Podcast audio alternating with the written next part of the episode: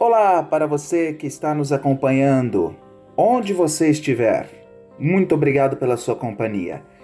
Estamos de volta com o podcast de Voski. Este é o nosso terceiro episódio e um episódio importantíssimo, já que é um especial sobre os 27 anos da entidade que foram completados no dia 16 de outubro, dia anterior à data de publicação deste podcast, 17 de outubro de 2020. Neste episódio, você vai ouvir o relato de mais uma das sócias fundadoras da Devoski, que teve na sua própria filha a motivação de, com outras pessoas, se reunir em 1993 e começar este trabalho. Este trabalho que está hoje alcançando todo o Grande Oeste de Santa Catarina, sendo centro de referência para o interior do estado em atendimento às pessoas com deficiência visual. Fique conosco e não se esqueça de compartilhar o podcast com seus amigos e familiares. Você pode ouvir os outros dois episódios que fizemos, um em junho e o outro em julho, pelas plataformas de streaming, o Anchor, o Spotify, o Google Podcasts, o Breaker, o Radio Public e o Pocket Casts. Em todas estas plataformas, só procure por Podcast Adevoski na caixa de busca. Vamos então agora a esta entrevista que é sensacional.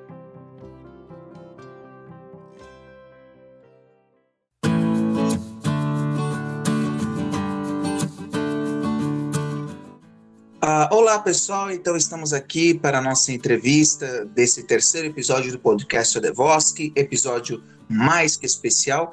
E vamos falar agora com Ivana Gem. E quero agradecer muito a sua presença aqui. Poderia nos contar quem você é, é qual é a sua importância nesse processo, principalmente de início da Devos? Que prazer estar com você. Obrigada. Então, eu me chamo Ivana a, a Cavagnoli Gem, né? Eu sou mãe da Raquel Elisa Gem, que é uma menina cega, né? Ela nasceu prematura e em função de um, um erro médico ela acabou perdendo a visão. Hoje eu sou funcionária pública municipal, moro em Chapecó já há 20, 26 anos, a Raquel, 26 para 27 anos, que a gente mora em Chapecó. Então, como mãe da Raquel, quando eu tive ela com, esse, com essa deficiência, a gente veio para Chapecó, ela era muito pequena, ela tinha 10 meses de idade. E chegando aqui, uh, eu procurei ajuda porque ela precisava de estimulação precoce para desenvolver como uma criança normal, né?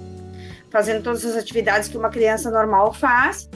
E aí eu procurei, procurei ajuda de psicopedagoga, de professores, de escolas que trabalhavam com criança com deficiência visual. E aí eu conheci uh, pessoas como a Ana Dalla Costa, que foi uma psicopedagoga que nos orientou. Depois conheci o Alceu, né, com a sala de recursos. O Alceu é uma, um, um cego que veio, estudou no, no Colégio Santa Luzia em Porto Alegre e morador de Chapecó. Assim que ele acabou os estudos, ele veio para cá e começou a trabalhar na prefeitura na educação especial na sala de recursos e aí eu conheci ele. E na preocupação que eu tinha com a Raquel, de como que a minha filha ia crescer, como é que ia, como é que ia ser a questão com a escola para ela, se eu também teria que mandar ela para um colégio interno em outra cidade, e eu comecei a questionar. E o Alceu me respondeu prontamente, como ele já teve essa experiência de ficar em colégio interno estudando, como o Chapecó não tinha recursos na época, ele teve que ir para fora, ele me disse o seguinte: no que depender de mim, Nenhuma criança jamais vai ficar longe da família para estudar fora de Chapecó. Nós vamos, nós vamos buscar recursos e tentar fundar uma, uma associação que atenda as nossas crianças com deficiência visual. E foi assim que a gente se engajou, procurou todas as famílias que tinham cegos ou uh, pessoas com baixa visão, nos reunimos e fundamos a Adevosc em prol do atendimento para os nossos filhos. Então aí começou com muita dificuldade, com muita luta, com muita persistência, nos reunindo, discutindo. Isso nós começamos no início do. há 20 anos atrás, no início do ano, né? 27 anos, aliás. É, foi em 1993, isso, né, Raquel? Então, a Raquel está aqui do meu lado e ela ajuda a me lembrar desses, desses episódios. Então, assim, em 1993, no início do ano, a gente procurou se reunir com a intenção de fundar a associação. E deu certo, graças a Deus, né? É, de lá para cá, a associação vem só crescendo e outra, a gente fundou a associação não só para atender as nossas crianças aqui do município de Chapecó, mas de todo o oeste catarinense.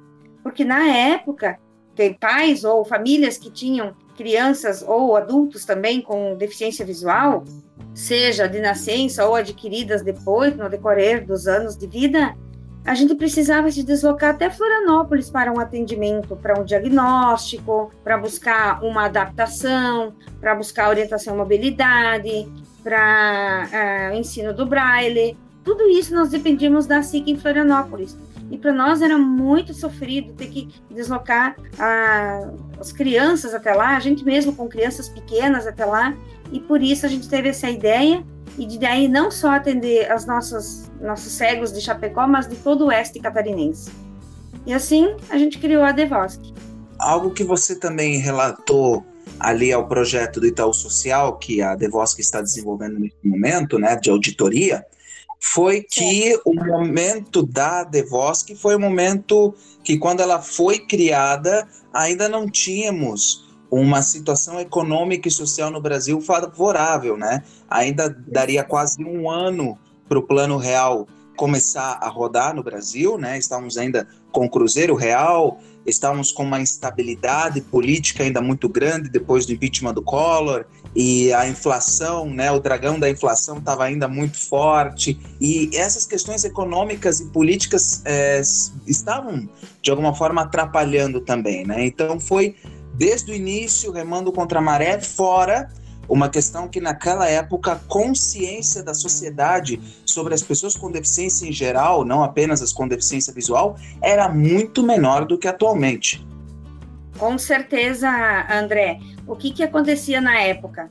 Uma inflação galopante, né? As, as famílias com muita dificuldade financeira é, não tinham condições de pagar uma boa escola. A maioria das pessoas dependiam da escola pública, né? Então é, a, a dificuldade era muito grande. Eu lembro muito bem, 93, o Plano Real começou, foi implantado em 94, né?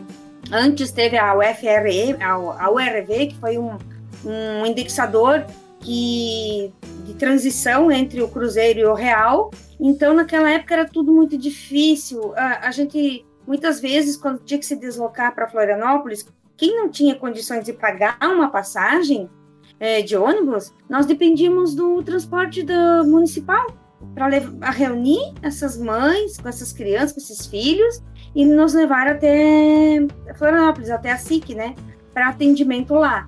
Então, realmente a dificuldade era grande, a instabilidade é, muito grande no país, gerava uma, uma dificuldade, gerava uma incerteza, gerava assim uma, uma insegurança, inclusive, de como que nós ia poder oferecer aos nossos filhos uma educação de qualidade, uma inclusão social, inclusive, que estava engatinhando na época. Eu lembro que até aos seis anos, quando eu fui procurar escola para Raquel, encontrei bastante dificuldade, as escolas não queriam aceitar, e também porque não existiam professores preparados, né? Então eles tinham medo, eles tinham receio de receber uma criança deficiente visual na escola. Inclusive as professoras não sabiam nem o braille, não tinham nem conhecimento do braille. Eu tive que aprender o braille para ajudar os professores a transcrever o que a Raquel escreveu em braille, eu transcrevi em tinta para as professoras poderem ler. E assim, sabe, a Divós que começou muito, muito pequenininha, dependendo de uma sala cedida pela prefeitura para funcionar de uma professora cedida pela prefeitura, que inclusive não era só professora, ela cozinhava, ela fazia o lanche, ela limpava, ela atendia as mães, ela fazia todo o diagnóstico, sabe? Foi bem, bem puxado no início, né? A gente sofreu isso com, a gente sofreu junto, mas a gente viu crescer E hoje, a satisfação que dá de ver a Devosque como está, atendendo todas essa, essa, essas pessoas de todo o oeste catarinense, é muito gratificante. E quando chegou o momento que vocês disseram, precisamos de uma sede própria, precisamos ter nossos equipamentos para impressão de braille, precisamos é, ter uh, o apoio da prefeitura, o apoio do governo do estado para conseguir isso, e finalmente vocês conseguem se mudar aqui para o bairro Passos Fortes, para a atual sede. Então, conforme a Devosque foi crescendo, a gente saiu daquela sala que era junto com a biblioteca pública, era uma sala junto, que funcionava junto à biblioteca pública municipal, e aí a gente precisou alugar um apartamento, né? Foi um apartamento que a gente alugou, onde tinha outra tinha sala, cozinha, banheiros que pudesse atender porque foi aumentando, conforme as famílias foram descobrindo que existia uma associação que podiam atender os seus, os seus, os seus cegos ou as suas pessoas com baixa visão, né? As famílias foram descobrindo, eles foram buscando a Devosca, foram procurando a Devosca, foram procurando por esse atendimento, por essa ajuda que era oferecida. E aí a gente viu que precisava de local maior foi alugado uma sala, um apartamento, depois foi alugado um, maior e assim por diante. Até que a gente viu a necessidade. A prefeitura uh, começou assim a dizer que estava com dificuldade para pagar o aluguel, né, da associação, que eles provavelmente queriam cortar, né, de, de, de essa ajuda com o aluguel. E aí eles, primeiro a gente ganhou um terreno uh, aqui no, no seminário, no bairro Seminário, próximo ao bairro Seminário. O que, que aconteceu? Esse terreno cedido pela prefeitura, é, a gente não conseguiu construir em dois anos como era o, o acordo, né? O contrato para com a prefeitura. E aí a gente acabou perdendo por falta mesmo de condições financeiras. A época era difícil. E aí depois foi nos dado novamente um outro terreno lá no Passo dos Fortes, o que ampliou assim, é, nossa, abriu um, foi um horizonte assim que se abriu para a Devosca. E aí, com muito esforço, com muitas campanhas, com projetos, com eventos, né, jantas, almoços, a gente foi arrecadando fundos para construir a Devosque com a ajuda dos empresários de Chapecó também, de pessoas voluntárias, né? Porque conforme a Devosque foi crescendo, as pessoas foram buscando a Devosque, foram procurando a Devosque, não só dentro de Chapecó, como de todo o oeste, começou vir crianças de, Seara, de Pinhalzinho, de Seara, de Modelo. Existia um projeto da Alemanha, né, que, que, a Alemanha enviou um dinheiro para Devosca através de um projeto feito. Com isso, a gente conseguiu construir. Então, é, precisava de espaço, precisava um refeitório grande para atender essas pessoas que vinham de fora e ficavam para almoçar na Devosque.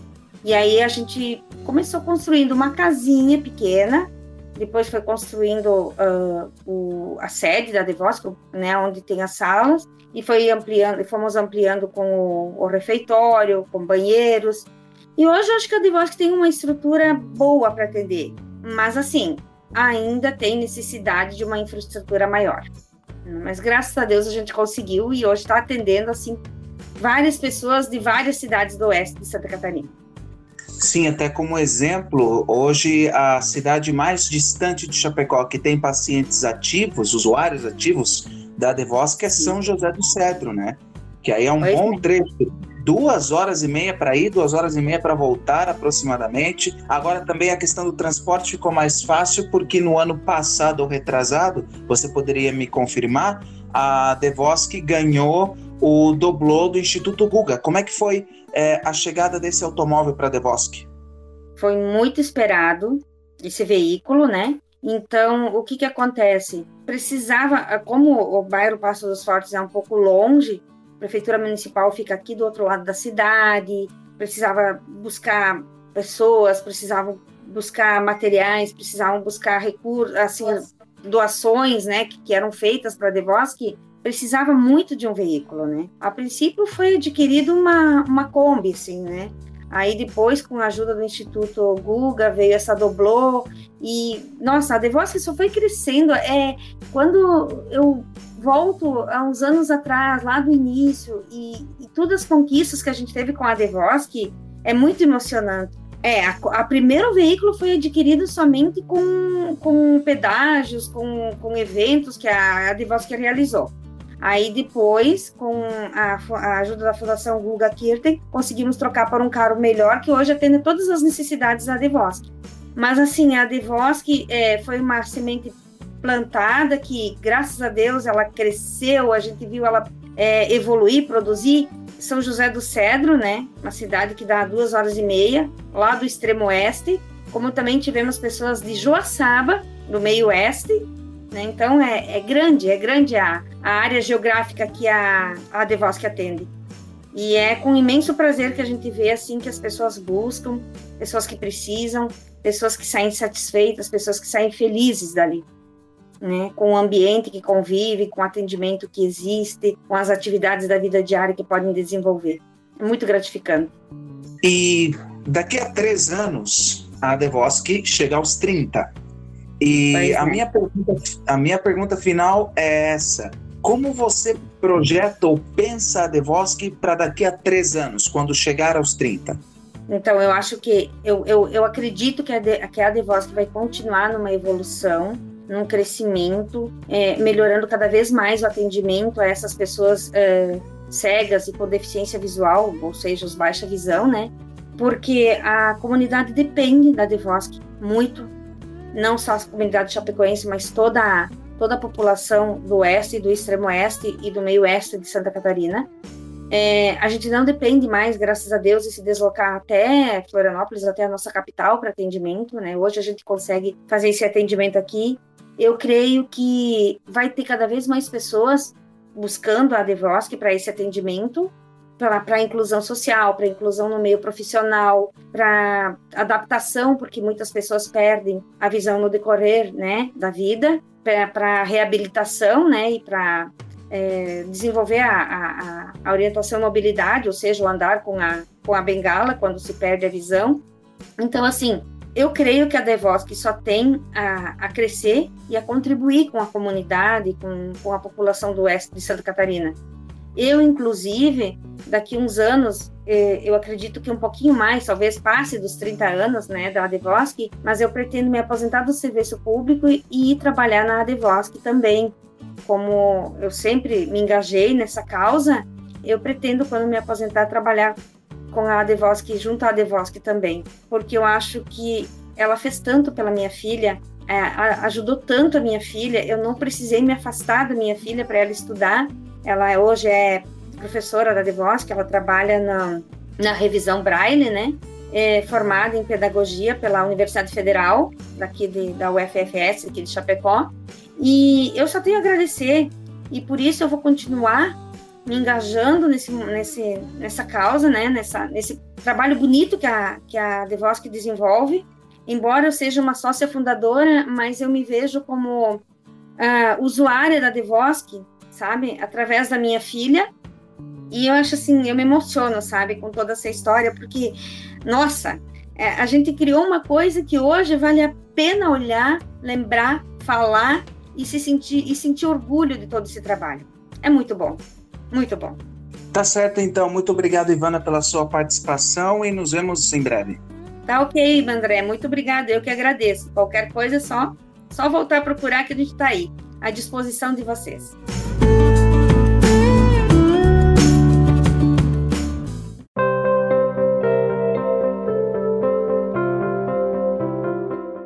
Depois dessa entrevista, eu creio que você pode fazer algo pela Devoski neste momento de aniversário, não é? Por isso, até o dia 31 de dezembro, você pode ir até a unidade do Forte Atacadista de Chapecó e deixar o seu troco solidário. Ele também pode ser feito através da aquisição das sacolas plásticas nos caixas para que você leve suas compras. Para mais informações, só acessar o site da Devosk adevosc.org.br ou seguir o nosso Instagram, Adevosc, ou também seguir a Adevosc no Facebook. Agradecemos a sua companhia e agradecemos também por você ter feito parte de alguma forma desses 27 anos da Adevosc. Até uma próxima e para encerrarmos, nada melhor do que cantar os parabéns.